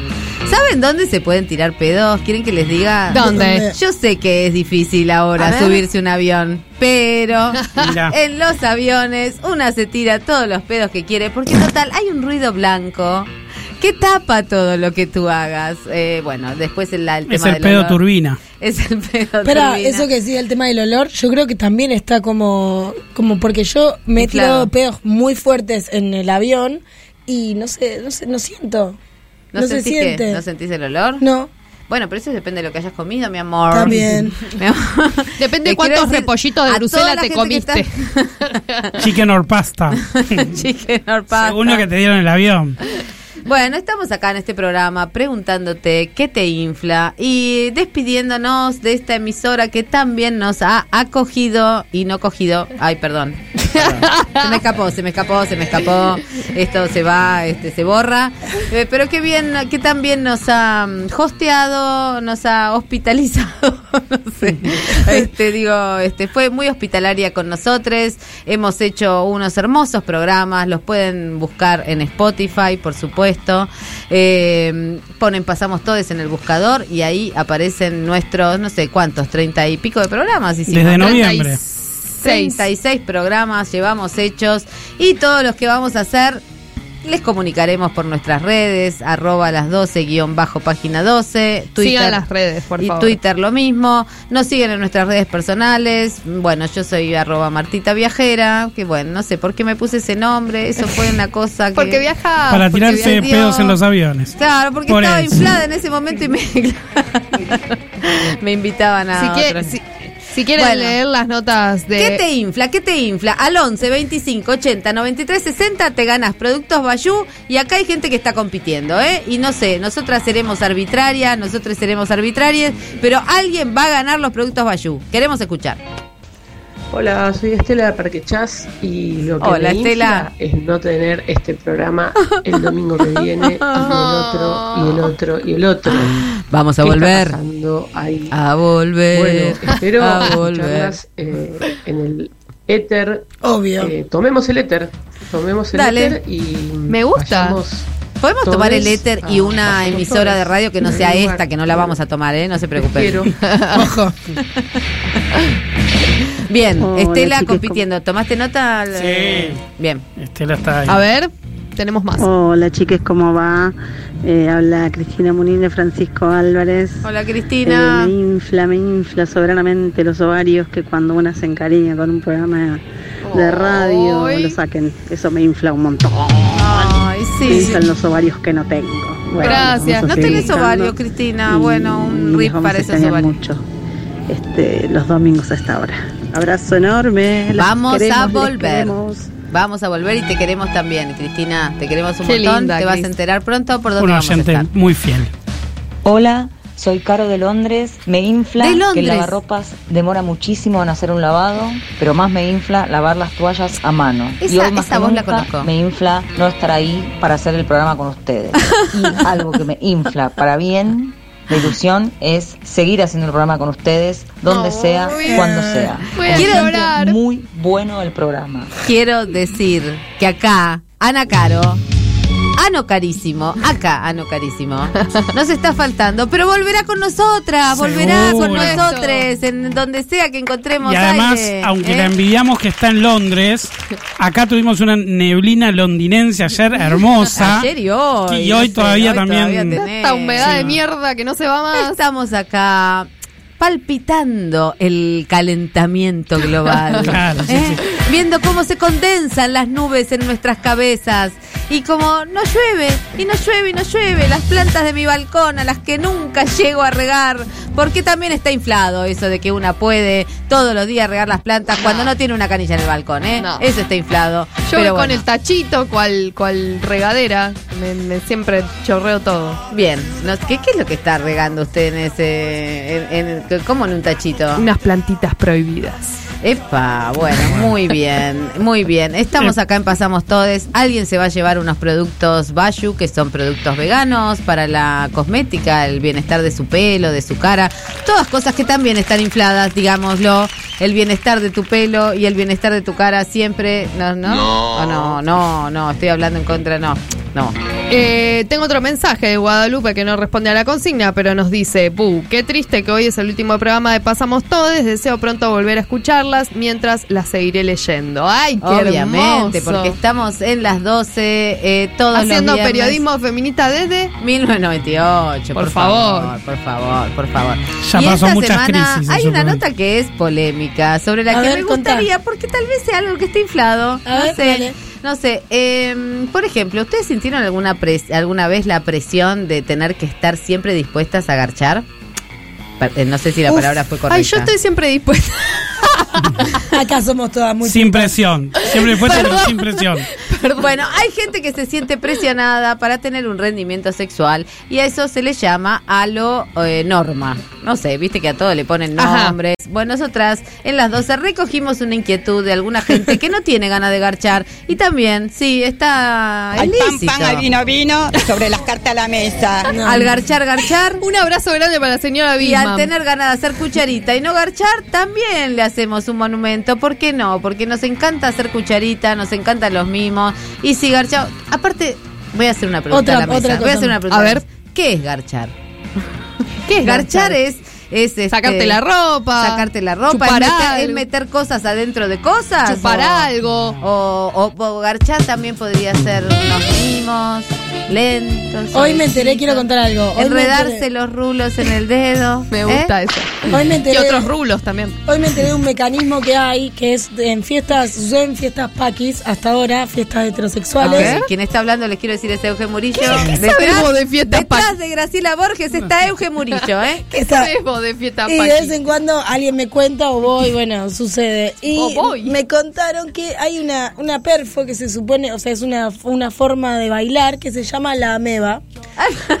entonces, bueno. entonces vos. vos bailás con la otra persona sin chapar, sin Ajá. nada, es como, solo Pero- es una cuestión de toque. Me, me acordé porque vos dijiste lo de los rulitos, que garchar, que es que, ¿dónde, dónde ¿Y termina? qué música se baila con esa? en este caso meba? me estaban contando una música medio electrónica. ¿Y cómo es la meba? ¿Cómo, ¿Qué cómo es la la meba? ¿Qué tienes que hacer? Hay un Eh, roce. esto es radio, pero yo lo voy a tratar de describir. Es como una cosa en donde te, te- te- te vas moviendo a la par del otro cuerpo eh, con una cierta lentitud y con ciertas caricias que van formando como una ola entre los cuerpos. Qué hermoso, me encantó Ah, esa imagen, me Me encantó, gusta. me encantó. Che, qué Soy bien buena pa- para describir. Qué bien la gente Paqui, ¿eh? Por, está haciendo con las Me cosas está bien. poniendo onda. Yo hoy aprendí un montón, dije, epa. De hecho, de hecho, hoy me, me, me bauticé como eh, lesbiana curiosa. Eso, nos faltaban lesbianas curiosas en el mundo, Paqui, por favor, eso. Están muy sobrevaluadas las heterocuriosas, ¿eh? Ojo. Ah, ah, Sí. Muy ¿qué las pasa? ¿Qué- heterocuriosas. ¿Qué, pasa con eso? ¿Qué, qué- qué- No sé, para qué mí están infladas. ¿Qué porque, hace? para- ¿por, qué, ¿Por qué es eso de heterocuriosa? ¿Por qué no te decís bisexual, amiga? No sé, digo. Porque no qué se la yo. juegan. Marta. Igual, ojo, que eso es algo que se le dice a, la- a las eh, heterocuriosas, se lo decimos las lesbianas. Capaz que ellas no van por la vida diciendo yo soy una heterocuriosa. Lo decimos las lesbianas de las que están, las heteros que están ahí. Se inflan ¿Cuándo me toca? ¿Cuándo me toca? ¿Cuándo me toca? Pero ¿Cuándo me chupa a el vos te, te inflan las heterocuriosas, Marta, ¿te inflan? Eh, No. no. en general no me miran. Las heterocuriosas, no sé, no les resulta sexy. le tienen miedo, le tienen miedo. Está A mí me gustan las lesbianas hechas y derechas, ¿eh? que Derechas, saben lo que hay que hacer, Bueno. Que vienen y te agarran y te dicen, vamos, mami, o bueno, mami me dicen a mí que soy una señora mayor. Perdón, perdón, decime, la última vez que te dijeron, vamos mami. Mami, ¿En ¿dónde? qué, ¿En qué planeta vivís? ¿En qué boliche, Marta? No, bueno, está Boliche. bien, está Lo bien. único que se puede hacer es no pensar, porque si no. Sí, la verdad. Claro. La verdad que. La verdad que sí.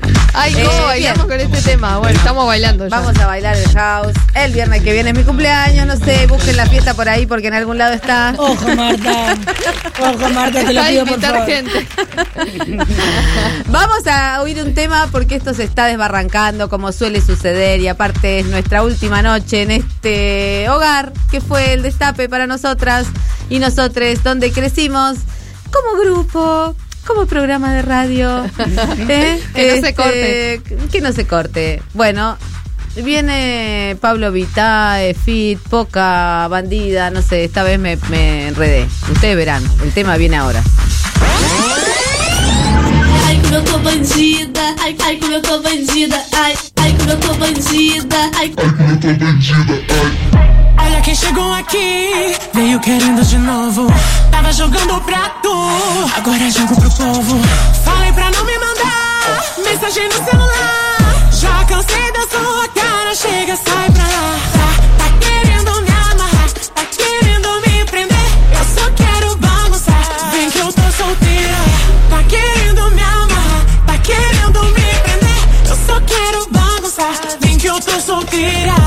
Hoje eu tô solteira. Hoje eu tô que tô, tô na bagaceira. Todo dia é sexta-feira. Hoje eu tô solteira. Hoje eu tô que tô. Ai, como eu tô bandida. Ai,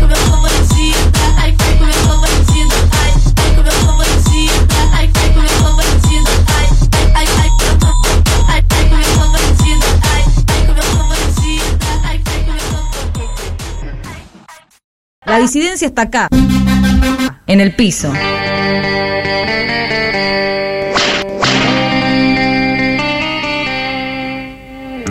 Bueno, y sí, acá estamos. Este es nuestro último bloque, este es nuestro último programa en el Destape, pero no es nuestro último programa.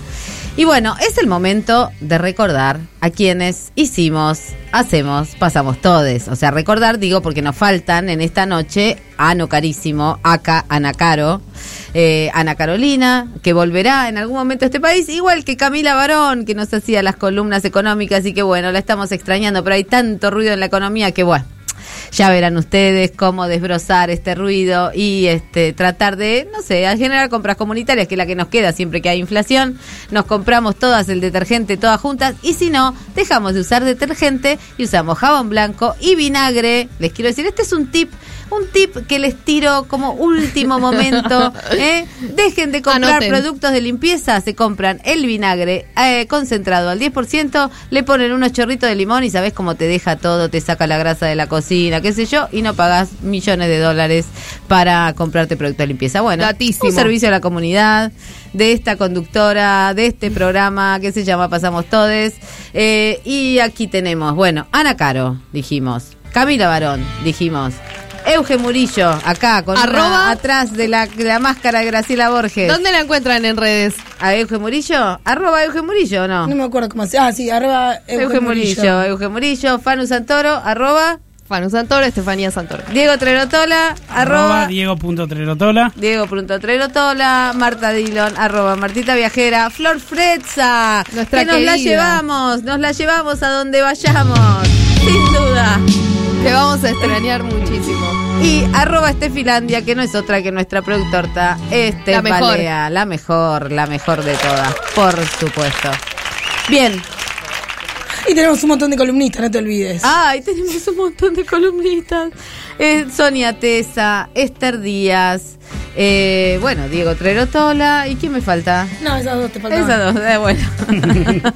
Esas, esas dos tranquis, esas dos tranquis. Tranqui, Yo, tranqui, yo tranqui. quiero, yo quiero no, no irme sin agradecer a todos los oyentes que nos bancaron durante todo este tiempo, les amigues, les que nos con- no nos conocían y empezaron a, a disfrutar de los domingos de nuestro programa y nos mandaron tantos cálidos saludos. Bueno, el domingo que viene van a tener seguramente lo mejor de Pasamos Todes como última, último programa. Así que quienes no llegaron a escuchar el programa de hoy pueden empaparse de qué se trata Pasamos Todes eh, el domingo que viene, donde nos vamos a despedir con los mejores informes, las mejores entrevistas y algunas editoriales, por supuesto que sí. Queda un audio. Olis, ¿cómo andan? Acá Leila de Caseros. Hola, Leila. Una pena que no sigan, pero seguirán seguro en algún otro lado a través de otro medio, así que les espero. Y mm, a mí me infla comer harinas, pero son adictivas, la verdad que es como que me dan un placer que me cuesta mucho Y negar. hoy domingo, ¿quién no Les se mando un come una abrazo buena cantidad de y harina? nos veremos por ahí. Abrazo. Tenemos que elegir un, un ganador. Que, que se- hay un mensaje más de Arroba Productos Bayu se van a ganar. Hay acá un queridos compañeros, saludos desde Tandil, seguirán haciendo buena radio, abrazo, abrazo feministas Guillermina, ¿eh? Bueno, ojo. y con Guillermina como última. Se vamos cierra, a, se cierra. Vamos a decidir quién Chan, se lleva. chan, chan. Y me parece que tiene que ser, a ver si están de acuerdo, la tachera que le dieron el patacón falso Sí. en aquella crisis post-2001, Sí, que es sin duda. Pierina. Así que obviamente que sí. Por supuesto, se lo merece. Obviamente que sí. Un patacón falso. Si ya eran falsos los patacones, imagínense. sí, sí. un Si ya no servían falso. es lo, fal- lo falso es lo falso. Es como, Capaz que vas a comprar fideos y te dan Son- fideos falsos. como- son los más- tirás al la- Son más falsos que patacón falso, cualquiera. Bueno, queridos Bueno, amigues, bueno. Esto creo que ha sido todo por hoy. No sé, a no ser que quieran contar alguna otra historia de inflación, alguna estrategia contra. Yo me- a mí me queda la pregunta, la voy a compartir con ustedes. Es una pregunta remanida, no tiene nada de original. Pero ¿por qué cada vez que hay una crisis, cada vez que aumentan los precios, la gente corre a buscar papel higiénico? Se la dejo. ¿Qué pasa? ¿La duda. inflación nos da cagadera o qué onda, loco? Pero ¿te segura que eso es real? Porque a mí me parece Totalmente. una fake news. O No. sea, porque yo nunca fui a un supermercado que no hubiese papel sí. higiénico. Sí, yo sí, yo Ay, sí. no mientan. Yo sí fui a papel. No, hay papel higiénico, no hay rollo de Y es una verdad que atraviesa la sociedad de los países, las fronteras, en todo el mundo pasa lo mismo. La inflación da diarrea. La inflación da diarrea, será eso. Bueno, usen el bidet, amigues, que en este país, por lo menos, no tendremos seguridad económica, pero tenemos bidet. Claro, dígale no a la limpieza en seco, por favor. Piensen que el morir. papel higiénico arrastra y no limpia, ¿eh? Ojito. Así es.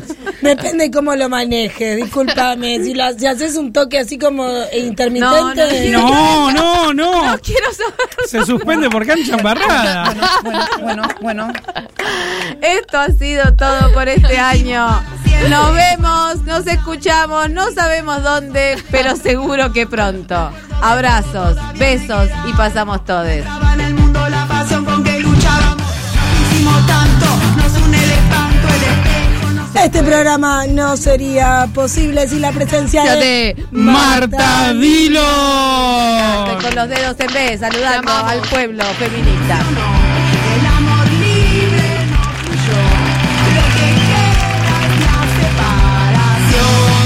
Me voy a matar, este te mi último. Me estoy quedando muda, ya no sé ni qué decir. Me la paso comprando para olvidarme de mí. Ahora que no tengo objeto, el deseo no tiene fin. Consumo de todo, tomo en el tomo el fin. A todo lo que se vende.